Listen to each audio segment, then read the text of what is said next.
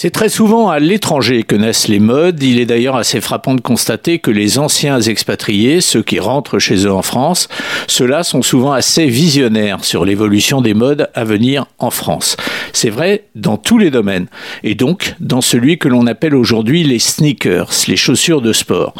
Ainsi, il y a encore quelques années, Central Park à New York était le rendez-vous privilégié de ceux qui au pied portaient des chaussures de marque Nike. La très grande majorité ceux qui couraient.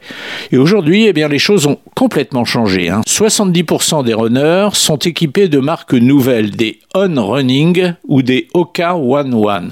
En l'occurrence, Central Park et toute la ville de New York sont des endroits qui bien souvent créent les modes. Au-delà de ça, c'est un marché entier qui est en train de muter, un marché dont les chiffres sont hallucinants. Chaque jour se vendent dans le monde plus de 2 700 000 paires de sneakers chaque jour.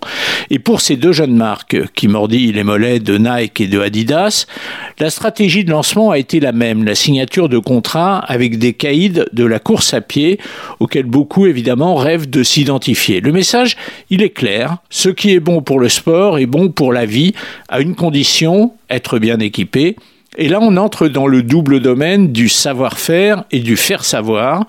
Et les deux créateurs français de Hoka, Jean-Luc Diard et Nicolas Mermou, ne manquent ni de l'un ni de l'autre. Leur croissance annuelle est chaque année à deux chiffres. En 2023, par exemple, 58,5% en plus. Pour écouter votre radio en un clic, installez l'application gratuite disponible sur Google Play et sur l'App Store d'Apple.